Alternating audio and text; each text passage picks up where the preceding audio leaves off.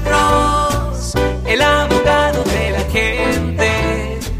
Cuando te de repente, Alex Cross te ayudará. Bueno, soy el abogado Alexander Cross con otro segmento corto de Duda Irrazonable con el abogado criminalista Alexander Cross.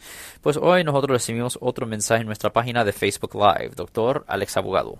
Abogado, ¿qué sucede si el policía cree que no he realizado satisfactoriamente las pruebas de sobriedad en el campo?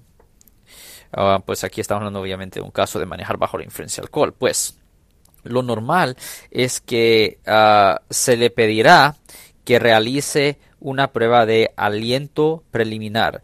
Y si usted falla en cualquiera de las pruebas, se le dirá que ah, está bajo la influencia, ah, está bajo arresto por manejar bajo la influencia. Usted será esposado, buscado por armas y ah, colocado en la parte trasera del vehículo del policía y llevado a una cárcel para más pruebas. En la cárcel también se reservará y se mantendrá allí hasta que se pague la fianza o hasta que un juez lo libere.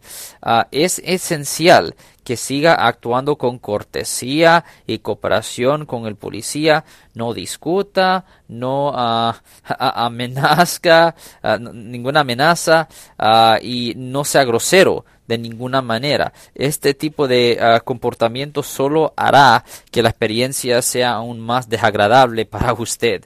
De cualquier forma, yo soy el abogado Alexander Cross.